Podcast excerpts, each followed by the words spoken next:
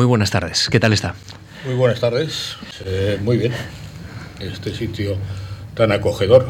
Gracias de verdad por, por acompañarnos en, en, Radio Marc, en estas memorias de, de, la Fundación. Encantado también de que nos acompañen. Veo, veo algunos rostros conocidos y, y, compruebo que también son muchos los que nos están escuchando en la web o cuando nos hemos convertido en un puñado de, de bytes señor de Esteban, que es tanto como decir un puñado de unos, ceros, el código binario que nos transporta ya a la eternidad, ya lo podrán rescatar quien quiera a partir de ahora. ¿no?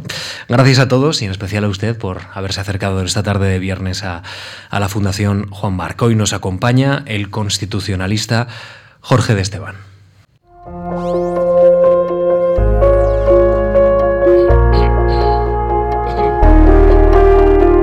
Radio March. Memorias de la Fundación.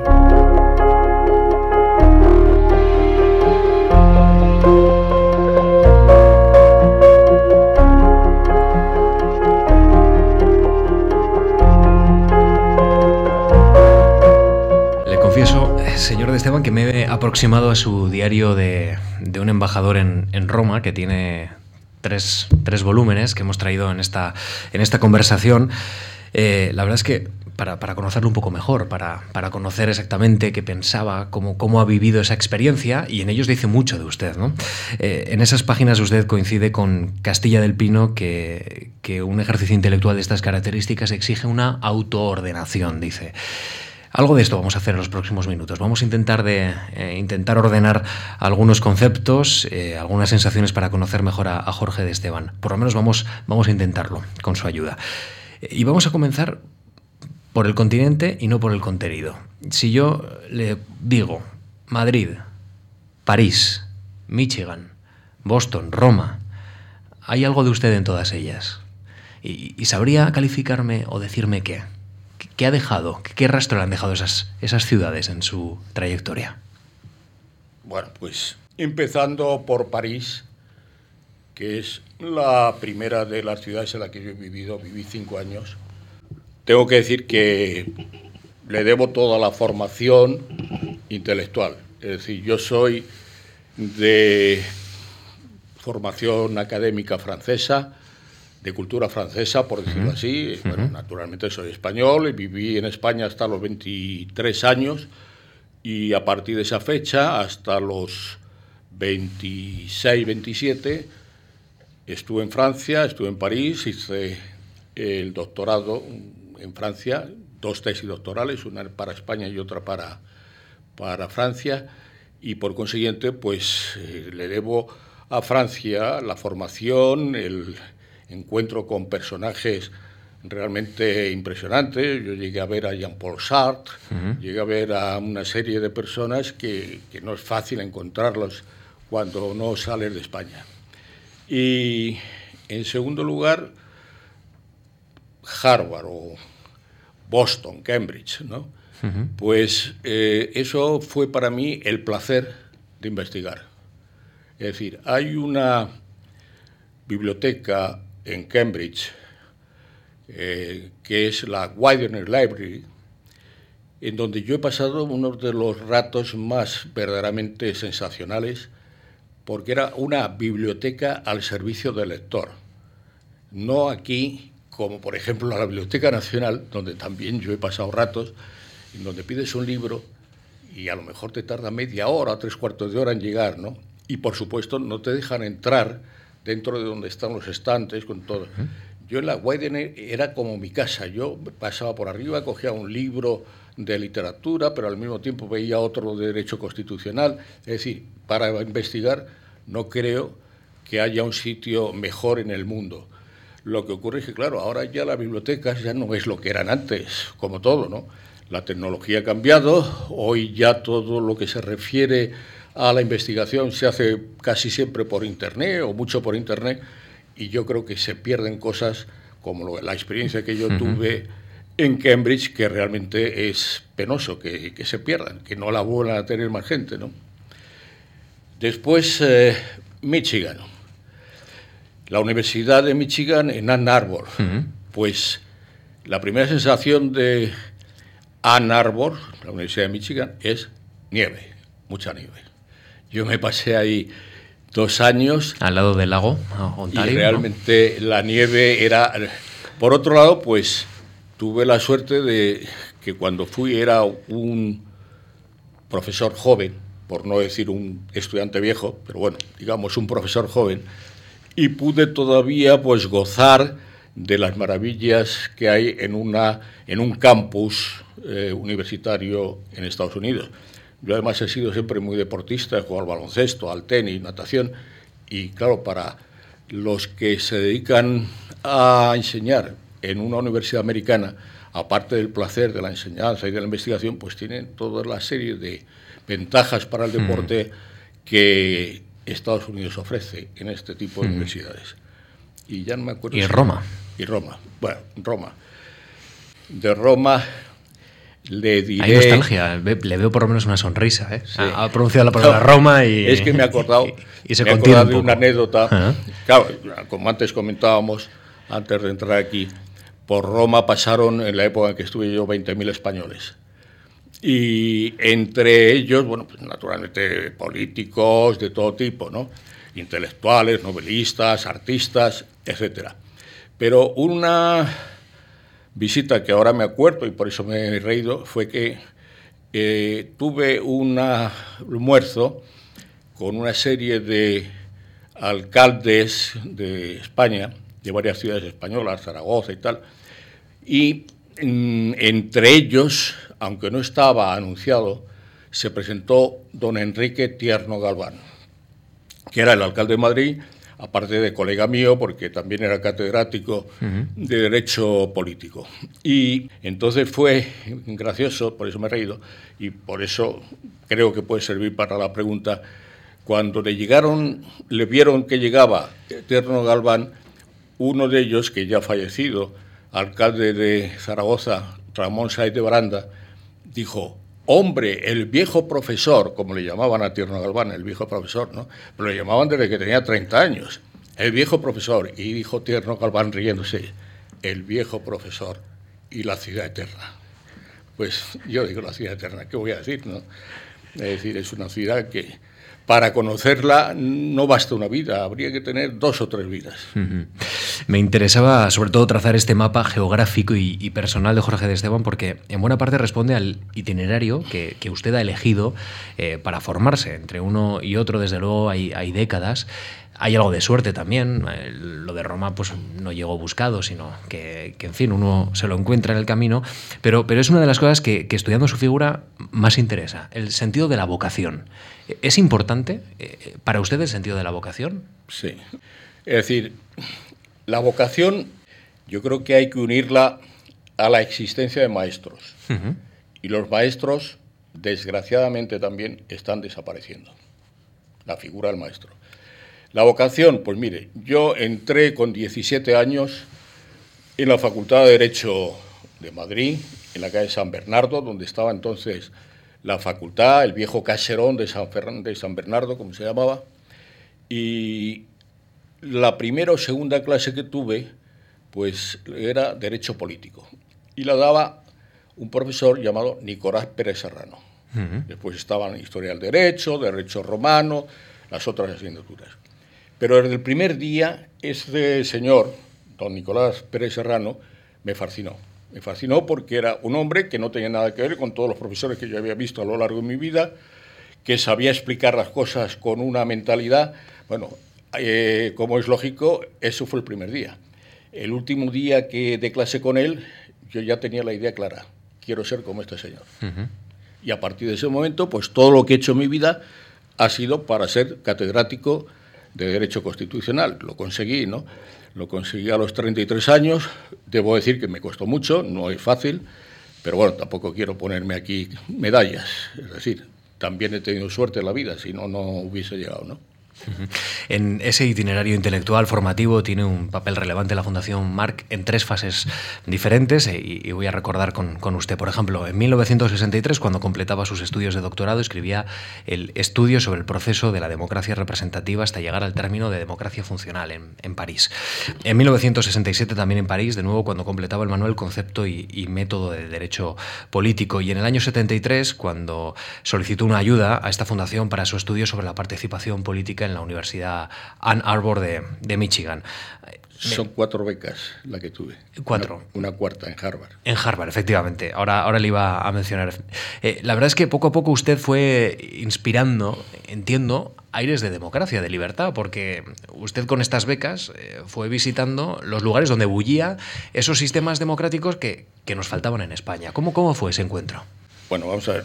Yo creo que eh, sin la existencia de la Fundación Juan Marc, probablemente muchos universitarios e intelectuales españoles no habrían llegado donde han llegado.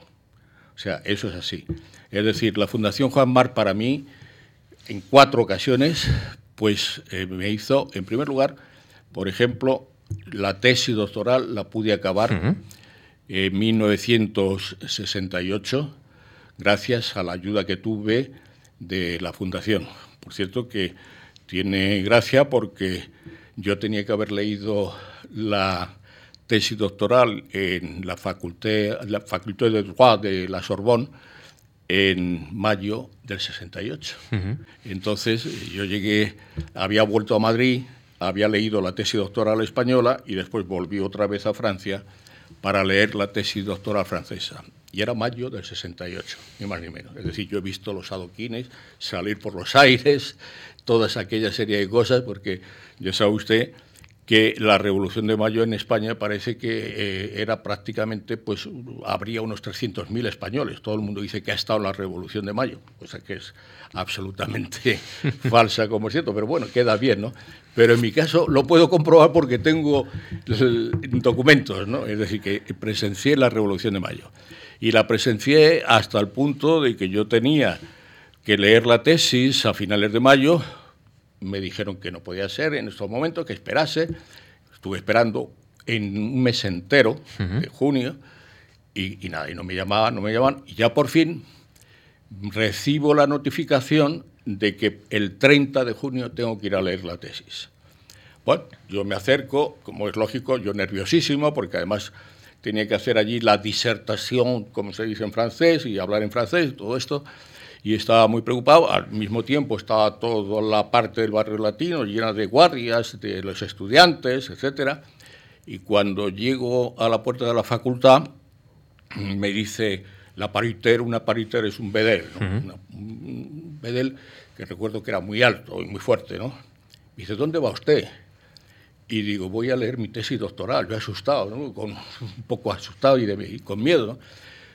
A leer su tesis doctoral. Ce n'est pas possible. ¿Por Parce que c'est la revolución. Era mayo. Entonces me tuve que volver a casa, seguía esperando y ya a mediados del mes de julio, por fin esa vez, ya me convocaron y pude leer la tesis.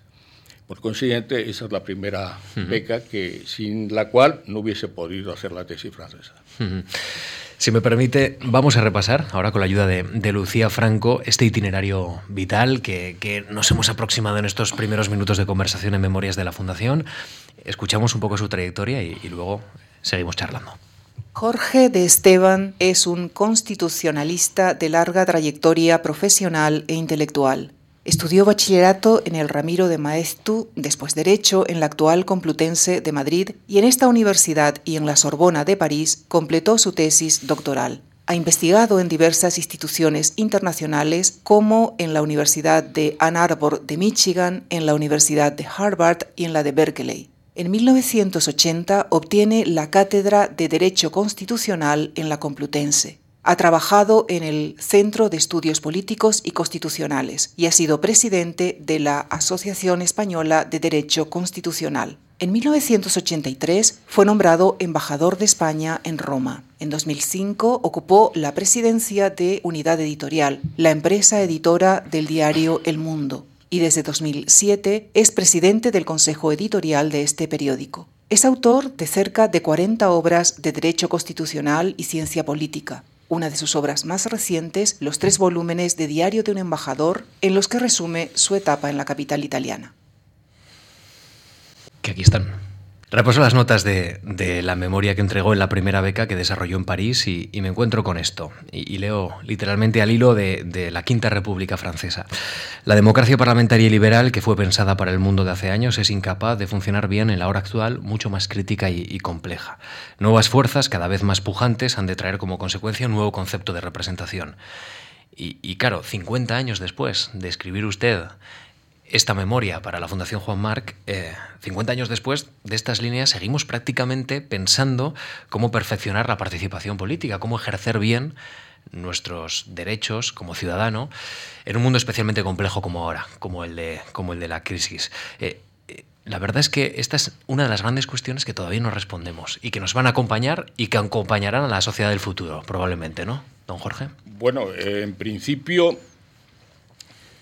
creo que ha evolucionado el mundo de tal manera que ya el concepto de representación tal y como lo entendíamos hace 40 años, hoy ya empieza prácticamente a cambiar. En parte, ¿por qué? Pues en parte por la tecnología. Es decir, ¿quién iba a pensar, por ejemplo, Rousseau, cuando habla Rousseau en el contrato social, dice que cada ciudadano tiene una parcela de soberanía? Y esa parcela de soberanía significa que tiene que votar y cuando vota es soberano, en el momento de votar, de depositar la papeleta en la urna. Pero es evidente que eso se puede hacer cada cuatro años, como se hacía en esa época en el Parlamento británico, que ya se votaba. Y dice Rousseau, los ingleses se creen que son libres, pero desde el momento en que han depositado la papeleta en la urna, dejan de serlo qué razón tenía Rousseau en parte, ¿no? Pues bien, eso ha cambiado porque lo que pensaba Rousseau de la democracia directa constante, de que todo el mundo participase en cada decisión, eso era impensable en aquella época, incluso en los pequeños cantones suizos, que era donde Rousseau prácticamente había sacado la teoría de la participación. Pero es que hoy tenemos Internet, tenemos la tecnología, que evidentemente todavía estamos empezando, no se sabe lo que va a ocurrir, pero ¿quién nos dice que dentro de 30 años cada uno desde su casa es el que dice quién va a ser gobernante en las próximas elecciones? Es decir, que creo que eh, la tecnología puede condicionar mucho el futuro. Ahora, no todo va a ser tecnología, porque es evidente también que tiene que haber entre los representados y los representantes un vínculo de unión. Ese vínculo de unión normalmente se produce a través del partido, a través de la ideología. Y es necesario el contacto entre los representantes y los representados. Entonces, claro, la tecnología te, da la posibilidad de participar en las elecciones. Te da incluso la posibilidad de participar o de relacionarte con tus representantes. Pero no es lo mismo que el contacto, como ocurre, por ejemplo, en Gran Bretaña, en donde existen los distritos uninominales y en donde los representantes de cada distrito pues se ven continuamente con su, que es el único, el único representante de su distrito. Es decir, que la tecnología puede hacernos avanzar mucho, pero el factor humano seguirá siendo importante. El factor humano. Le quiero preguntar precisamente por, por el factor humano y por los jóvenes em, y, sobre todo cómo verán las instituciones y la vida democrática tantos jóvenes que por ahora no están conectados a la política como, como lo estaban las generaciones anteriores, sobre todo con la transición. ¿no? Eh, ¿Hasta dónde puede llegar, eh, desde luego, el deterioro de las instituciones eh, entre aquellos que están llamados a tomar el relevo, la cúpula de este país, si no existe en estos momentos una conexión entre representantes y representados. Se me ocurre, por ejemplo, movimiento indignado, hay malestar en las calles, hay, hay, preocupación. ¿E, ¿Esto va a acompañarnos durante un tiempo o no? Bueno, vamos a ver. La transición en España ha sido uno de esos momentos en que realmente ha sido fascinante eh, cómo se vivió y el eco que ha tenido en todo el mundo, no solo aquí, sino en todo el mundo. Hoy precisamente en un periódico, no sé si es el ABC, viene una entrevista con un político polaco y dice que la transición española tuvo tal influencia en Polonia que después ellos la utilizaron para pasar de la dictadura a la democracia. como ocurre aquí. Bien, en lo que se refiere a los jóvenes, pues en respecto a los jóvenes hay algo que curiosamente se dice con frecuencia, y es que dicen, claro, los jóvenes, como no han votado la Constitución, pues no tienen ningún tipo de vínculo ni apego a la Constitución. Esto es, en parte es verdad y en parte es absolutamente falso. ¿Por qué es verdad? Pues porque en todos los países las nuevas generaciones aportan su contribución a la Constitución mediante las reformas. Es decir, no hay ningún país democrático que no haya reformado muchas veces la Constitución. Cada vez que se reforma la Constitución, los jóvenes votan y ya se sienten ellos responsabilizados porque han votado la Constitución. Estados Unidos tiene 27 enmiendas. Es decir, se ha, desde 1787, que comienza la Constitución americana, hasta la actualidad, 27 enmiendas. Pero si usted ve Francia, pues han modificado la, ley, la Constitución de 1958 del general de Gaulle, pues ya la ha modificado cerca de 15, 20 veces. La ley fundamental de Bonn exactamente igual, 30, 40 veces. España no se ha modificado nada más que dos veces y por mandato europeo. Y además lo hicieron mal, la reforma. la última una negociación política y la anterior casi por, por, una denominación, ¿no? Claro. Entonces, los jóvenes, si hubiesen votado en varias reformas de la Constitución, que además lo exige, porque la Constitución española, tal y como se hizo, en un primer momento podía ser válida, pero después de 40 años, pues ya está un poco por decirlo así, ajada, ¿no? en el sentido de que se necesitaría renovarla. Y no digo nada sobre todo el título octavo, que en este momento lo que hay es una caricatura de lo que podría ser un Estado federal o un Estado regional, o como quiera llamarlo. El, eh, usted desde la tribuna del diario El Mundo recientemente ha defendido la necesidad también de la regeneración democrática y, la verdad es que le, he visto poco optimista, la verdad. Eh, habla de una clase política con el objetivo de, pegarse al poder a toda costa, ha reclamado cambios legales para acabar, por ejemplo, con la impunidad de los corruptos. Y yo un matiz muy interesante que habla también de la relación entre representantes y representados, que la corrupción se castigue en las siguientes elecciones. Entiendo, eh, señor de Esteban, que ni instituciones ni sociedad están a la altura del momento, o esto es colegio demasiado. Bueno, vamos a ver. Aquí la clave del desprestigio de las instituciones, a mi juicio, no viene nada más que de una causa, por decirlo así, única. Y es que los partidos políticos se han convertido en oligarquías en donde los electores y los militantes no cuentan para nada.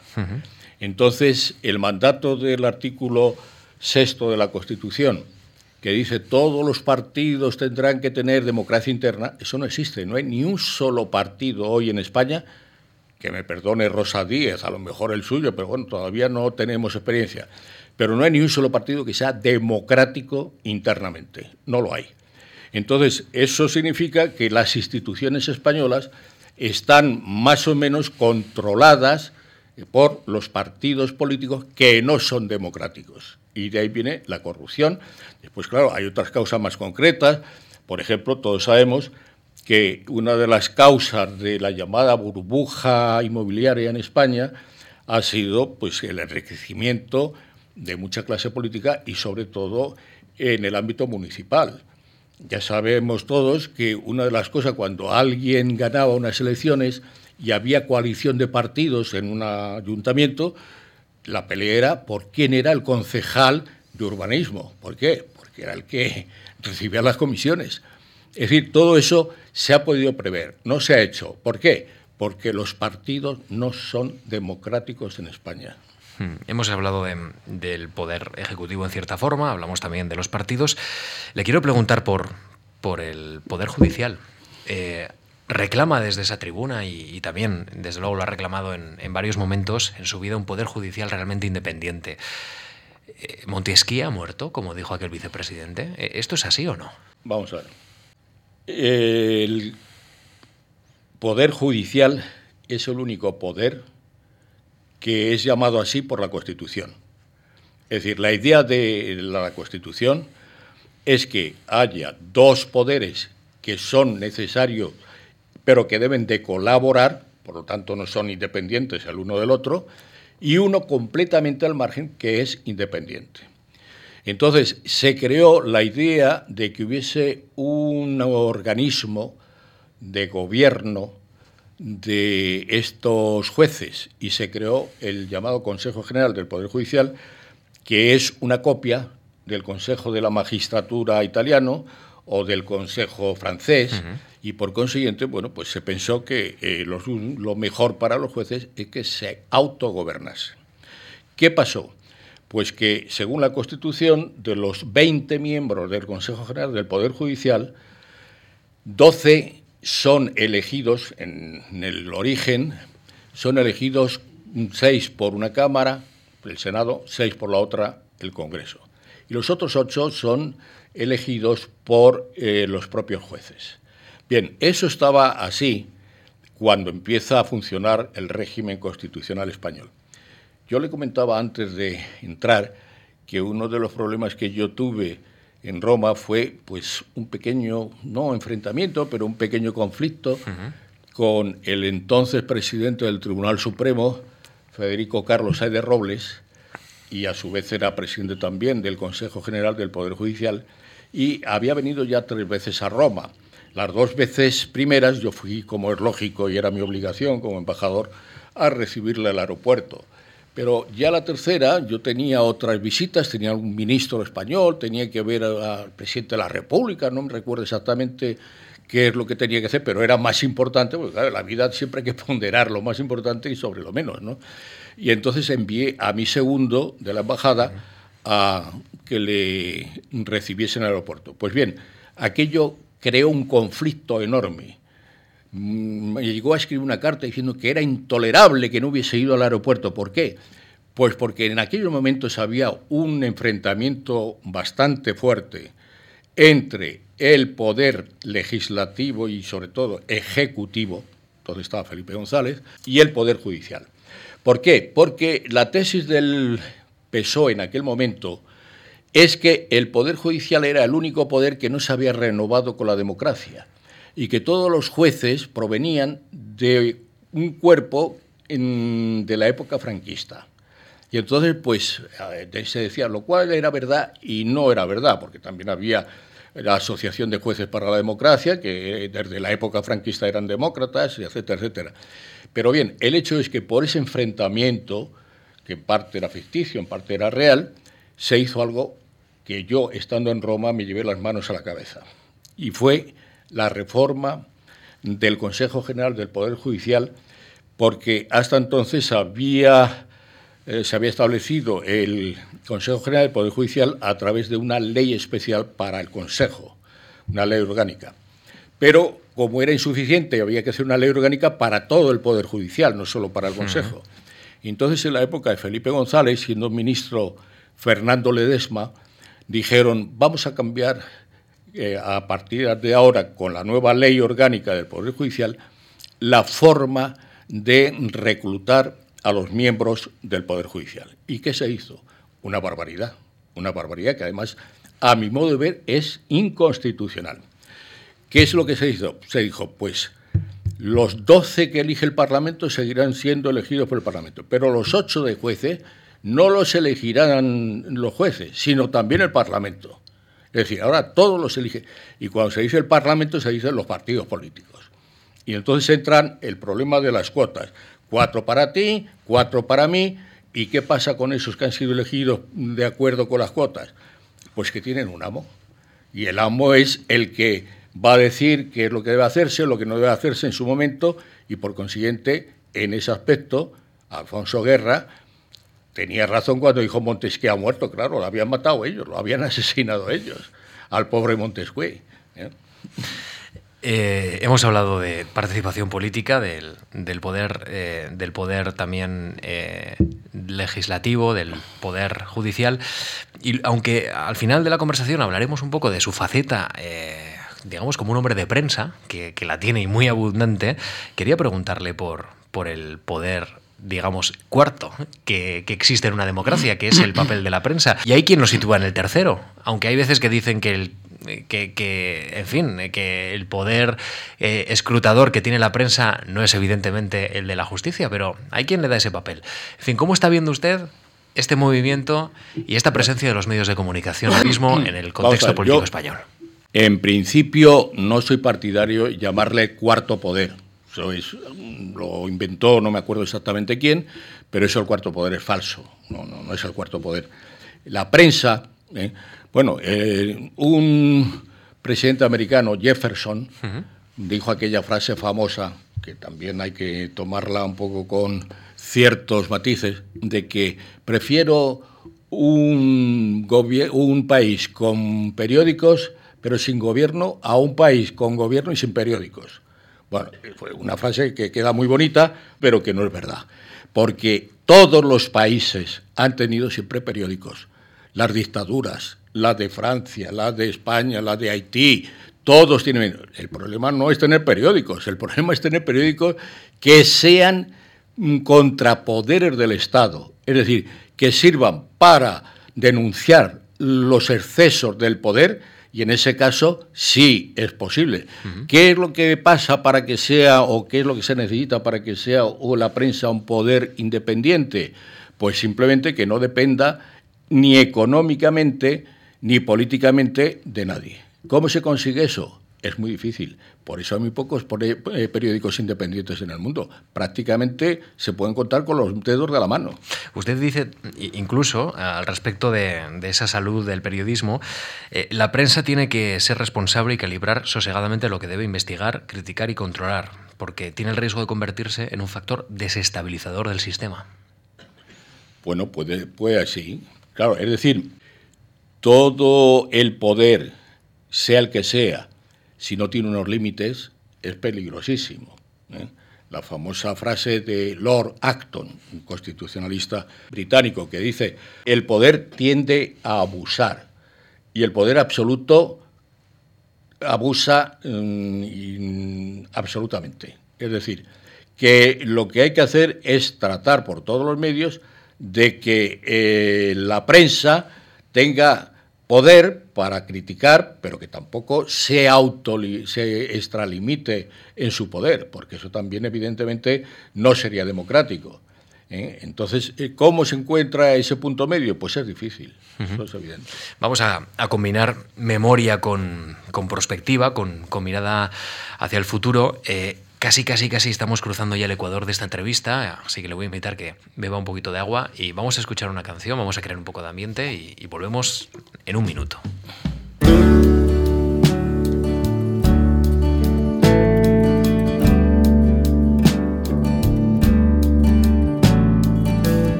Memoria y le quiero preguntar, señor de Esteban, ¿qué papel tuvo para usted eh, participar a partir del año 70 en, en, la revista Cuadernos para el Diálogo? ¿Qué tanta importancia tuvo para, para, la instauración de la democracia y de una prensa libre en este país?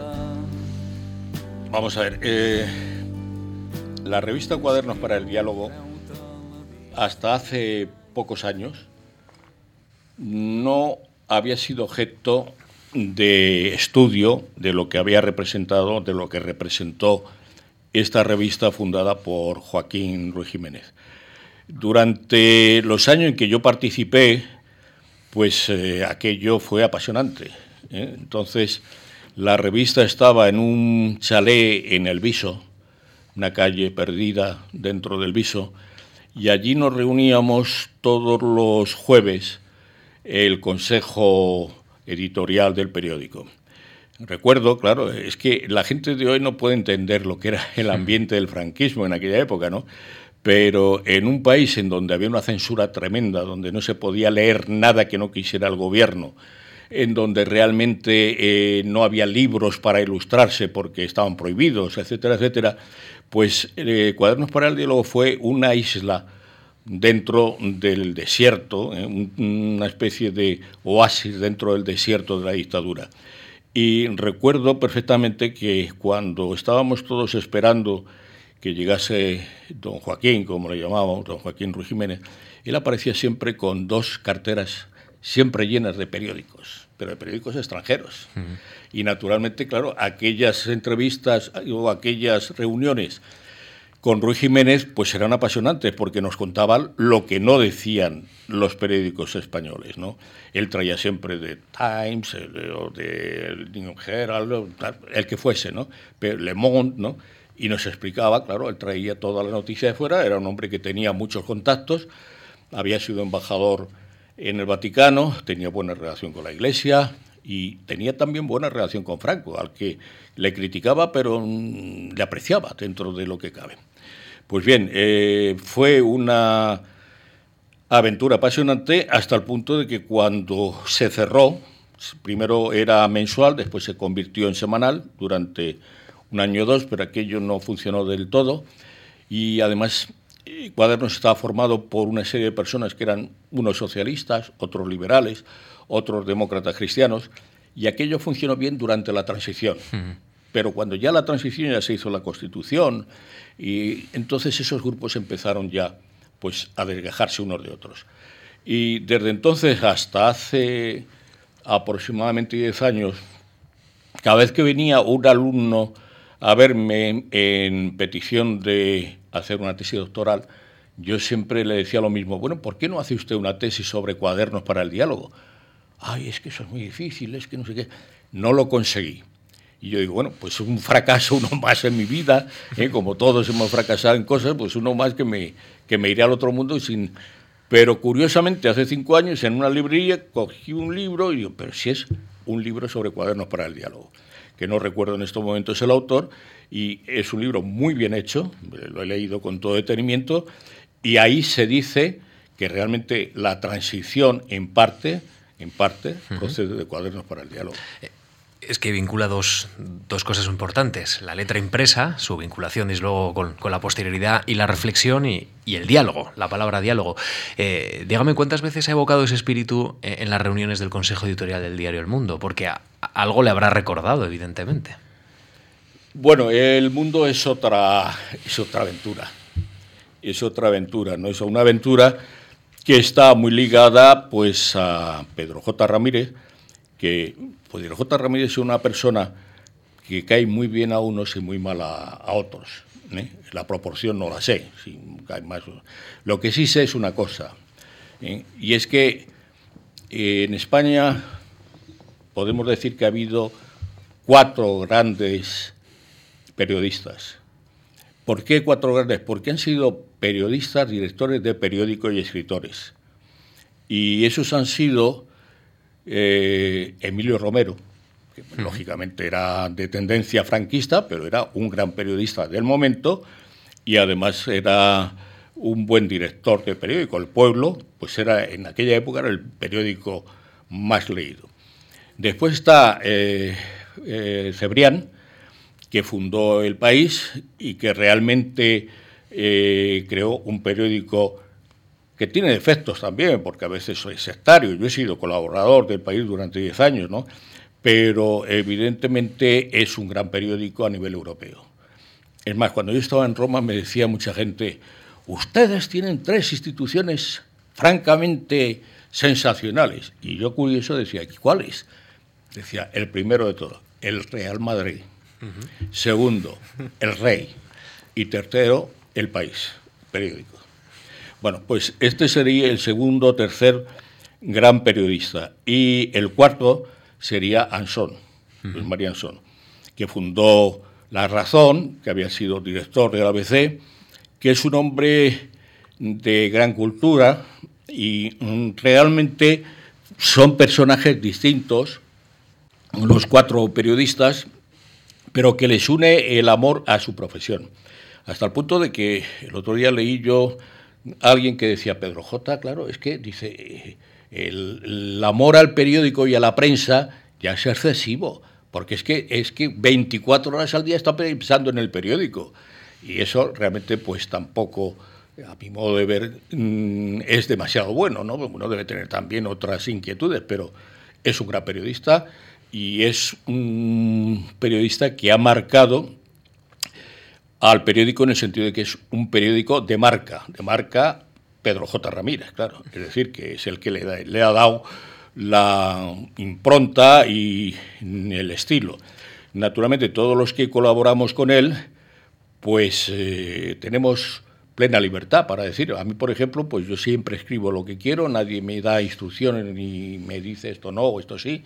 En ese sentido, es bastante plural el periódico, porque eh, ahí convivimos personas de izquierda, centro izquierda, derecha, de centro derecha, y no pasa nada. En ese aspecto es más plural que el periódico El País, que son todos un poco mucho más eh, identificados con una tendencia. ¿no? Pues bien, es un periódico que en este sentido lleva a cabo, lo intentamos por lo menos, y sobre todo Pedro J., eh, la idea de que el periódico tiene que ser un contrapoder, tiene que ser un, una empresa que debe ser, por una parte, un proyecto intelectual, que debe de dirigir a crear cultura, y por otro lado, a criticar los abusos del poder. Y eso es lo que se pretende hacer. ¿Que nos pasamos el periódico alguna vez? Pues es posible. Nadie es perfecto en este mundo. pues bien. ¿Qué, encuentra usted en, las tribunas que cada semana casi escribe? Es, una forma también de, un compromiso, entiendo, con, con, la sociedad, con su trayectoria, ahora que, que después prácticamente de su etapa de embajador volvió a las aulas, volvió a su cátedra y no volvió a salir de allí. Entiendo que es una forma de participación política, en cierta forma también. Pues sí, no, yo, vamos, ¿qué quiere que le diga? Eh, he tenido gran suerte en mi vida porque yo, eh, según la edad, he ido cambiando de vocación, pensando que iba a ser una cosa y iba a ser otra, y después al final las tres ideas se han unido, ¿no? porque yo de pequeño lo primero que quería ser era diplomático. ¿eh? Cuando me encontré con Nicolás Pérez Serrano, dije, ah, no, la diplomacia la dejo, y ahora me dedico a la cátedra y saqué la cátedra. Después, por estos azares de la vida, etcétera, etcétera, pues me nombraron embajador. Y en cuanto al periódico, pues lo he querido ser siempre. A los 10 años, a los 12, a los 15, a los 20, a los 25, a los 50, siempre he ser periodista. Bueno, pues no sé si lo hago bien, lo hago mal, pero por lo menos yo disfruto y, me gusta mucho analizar la situación política de cada momento. Eh, ¿Ha habido una evolución ideológica eh, al paso del tiempo con Jorge de Esteban? Desde que salió del año 1983 de... Eh, prácticamente cuando entró, perdón, en el año 1983 en la embajada y cuatro años y medio después ha salido, ¿ha habido esa evolución ideológica o no? Vamos a ver. Yo ideológicamente, a lo mejor es un defecto, ¿eh? pero ideológicamente sigo siendo el mismo de siempre. Es decir, ¿cómo podría definir? Pues soy una persona de centro izquierda, un socialdemócrata como era antes. Eso sigue siendo igual. O sea, no he cambiado desde los 21 años hasta ahora, sigo siendo igual. Ahora, soy un escéptico. Es decir, lo que me ha dado la experiencia y lo que me ha dado la vida es que ya no creo en los políticos. Es decir, creo poco, creo poco.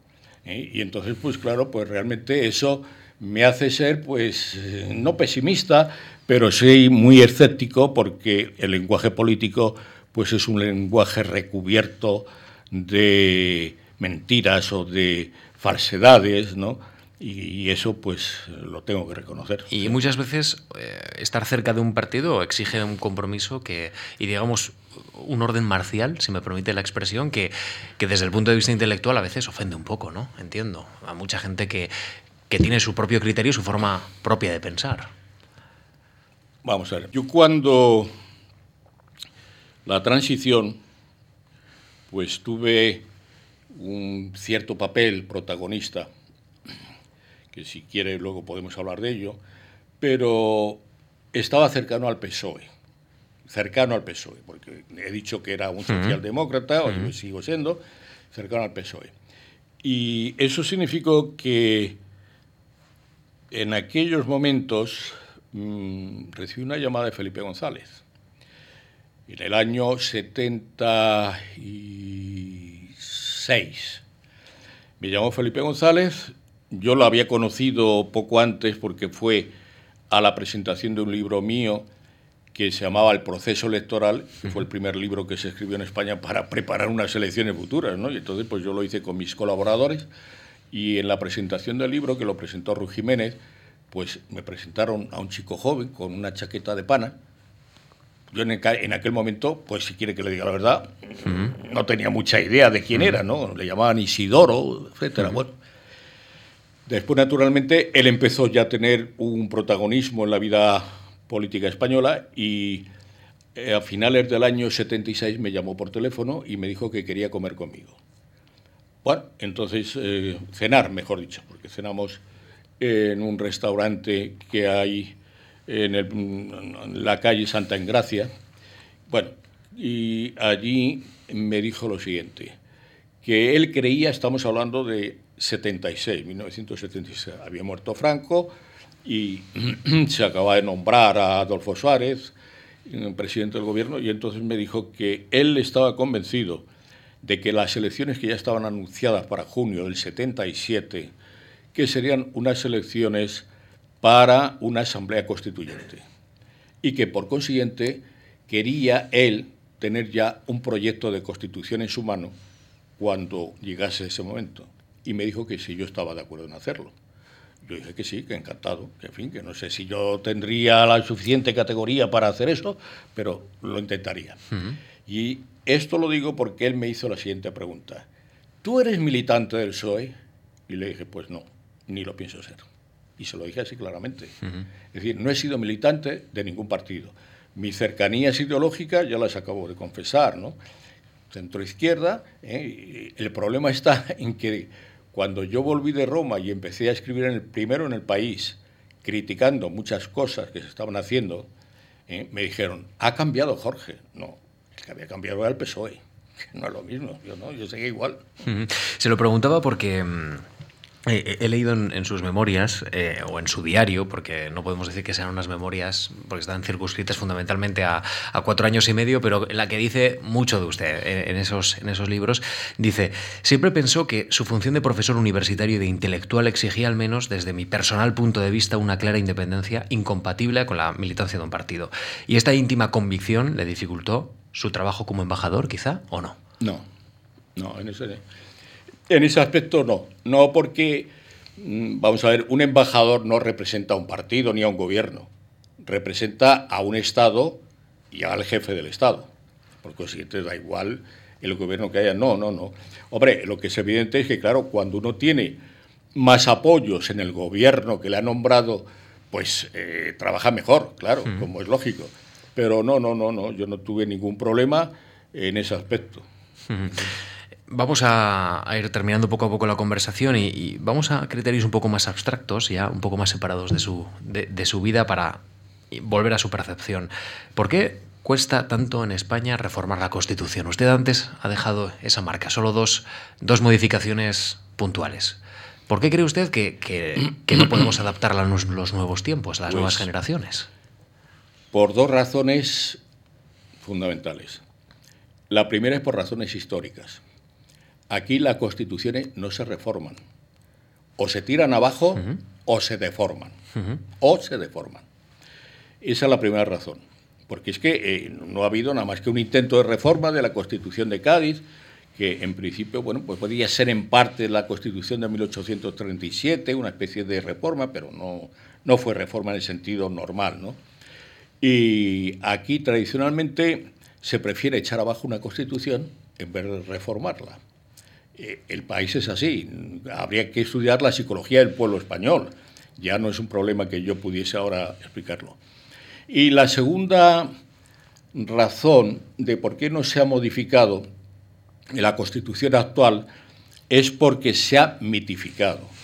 Y sobre todo la mitificaron los propios siete autores que en parte la hicieron hasta el punto de que yo recuerdo que cuando se cumplieron 25 años de la vigencia de la Constitución, sacaron un libro, los siete autores, entonces vivían todos, ahora ya han muerto varios, pero entonces vivían todos, y todos eran absolutamente unánimes al decir, no se puede reformar la Constitución, como diciendo, es nuestra obra y al que le toque, cuidado, le vamos a dar. ¿eh?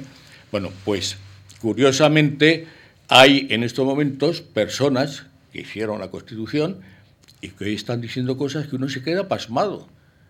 Y me refiero concretamente al señor Miquel Roca, ¿eh? que se declara nacionalista y que dice que el Tribunal Constitucional no sirve para... Pero si tú has hecho la Constitución. O casos como otro jurista eh, catalán que llegó a ser vicepresidente del Tribunal Constitucional y es el que ha urdido toda esta serie de artimañas del Estatuto catalán, del Consejo Nacional para la Transición, se llama Carles Viver. Pues bien, Carles Viver ha sido magistrado del Tribunal Constitucional, ha sido vicepresidente del Tribunal Constitucional y ahora está maquinando para separarse de España. Pero bueno, yo pido un poco de coherencia a las personas. Yo no digo que, que sean tan coherentes como yo, que no se haya modificado la ideología, pero hombre, un poco de coherencia sí que hay que tener en la vida, ¿no? ¿Qué, reformas de la Constitución o qué cambios hay que incluir para adaptarla a las nuevas generaciones, para vincular a esos jóvenes que, que no son los de la transición y, sin embargo, son los que van a estar gobernando el timón de este país en, en poco tiempo? Bueno, hay, es decir, eh, hay un profesor francés ya muerto, que fue maestro mío cuando yo estudié en Francia, se llama Georges Bedel, que era una persona enormemente inteligente, y una vez le preguntaron, ¿usted como constitucionalista qué modificaría en la Constitución?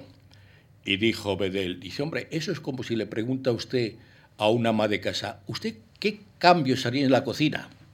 Estamos perdidos. Estamos perdidos, ¿no? Bueno, es decir, eh, en principio la Constitución se puede modificar en muchos aspectos porque hay cosas que no están bien hechas, ¿no? aunque en principio la Constitución no es mala, pero hay dos cosas que es que llaman ya, o sea, es que no se puede estar con ello, que es el título octavo referente a la organización territorial y naturalmente el Senado.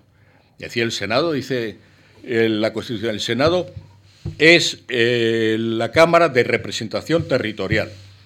Pero vamos a ver, si en esa época, cuando se hizo la Constitución, no había representación territorial, no había comunidades autónomas, ni siquiera sabíamos que las, que las pudiese haber, las hubo al final. Pero eh, es que el problema de la Constitución es que como yo he tratado, aquí por cierto hay una alumna mía, no sé si se acordará de lo que yo decía en clase, pero yo siempre he tratado de decir a los alumnos, la Constitución española es una Constitución inacabada. ¿Y por qué es inacabada? Porque no constitucionaliza la forma de organización territorial. Lo deja ahí para que los que vengan detrás que lo arreglen. No, hombre, eso no, eso ha sido, es el gran defecto, el gran defecto. Es decir, si unimos la Constitución en lo que se refiere al título octavo con otra, mm, por decirlo así, barbaridad que se hizo en la España de la transición, porque se hicieron cosas muy bien, pero también se metió la pata en varias cosas. Y la otra cuestión es la ley electoral. La ley electoral permite que en España sean decisivos los pequeños partidos nacionalistas.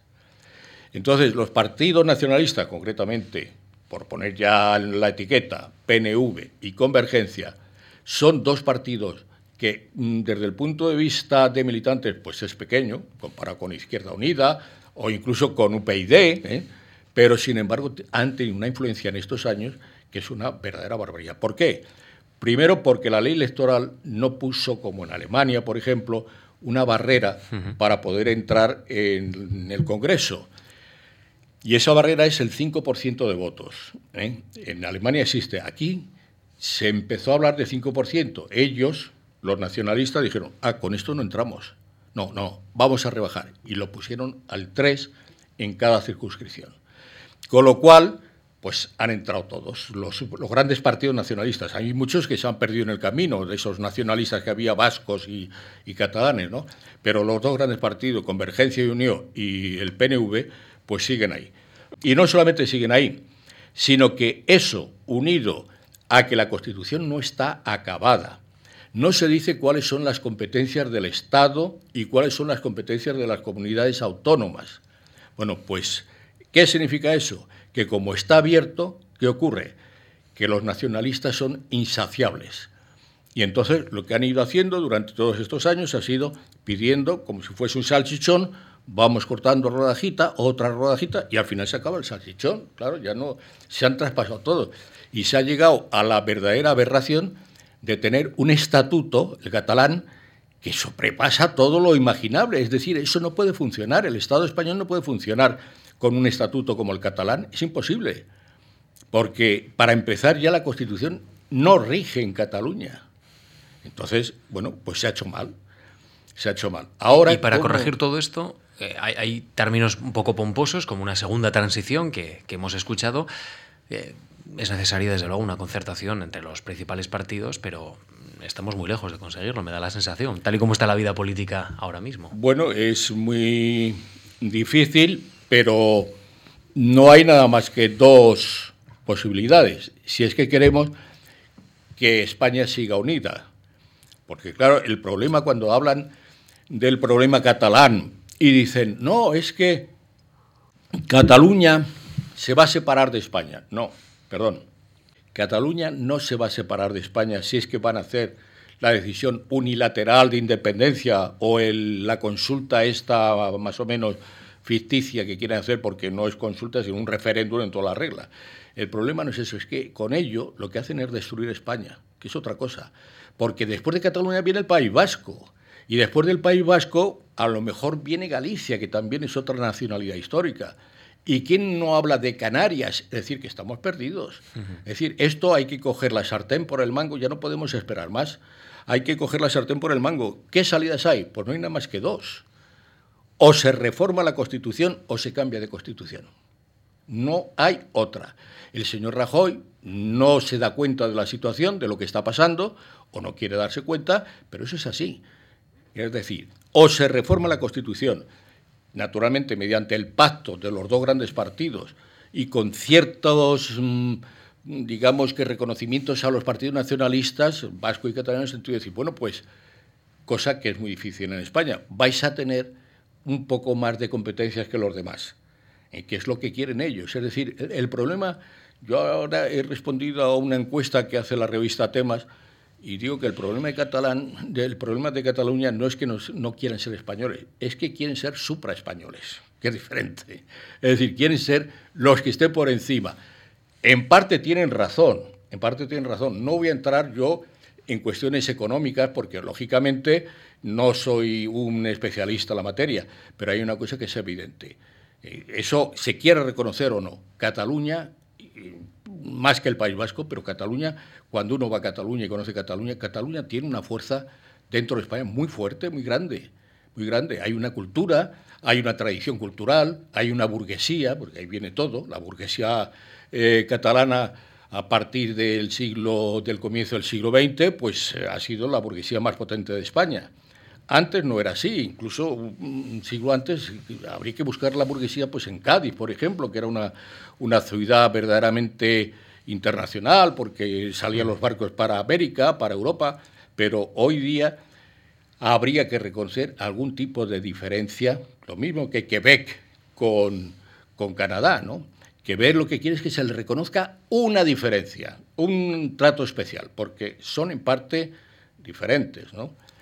Naturalmente todo eso lo puso en marcha, no sé si usted se acordará, el general de Gaulle cuando, cuando fue invitado a Canadá y en el propio ayuntamiento de Quebec, de Montreal, en Quebec, dijo Vive Quebec libre, ¿no? la que se organizó, bueno, pues a partir de ese momento ellos quieren un trato diferente. Bueno, pues en España el problema es quieren un trato diferente, una situación diferente. ¿Cómo sería? Bueno, habría que estudiarlo. Pero el problema no son ellos, el problema son los otros. Porque en el momento que se dice, ¿y por qué estos son más altos y más guapos que nosotros? No, no, no, no. Todos somos iguales. Y, entonces estamos ahí en un problema que no es ya un problema constitucional, no es un problema jurídico, no es un problema ni siquiera político, es un problema de psicología colectiva.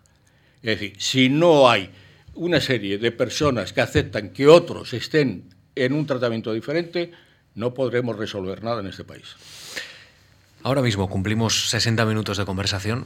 Señor de Esteban, la verdad es que tenemos que ir terminando, pero podríamos estar horas, ¿eh?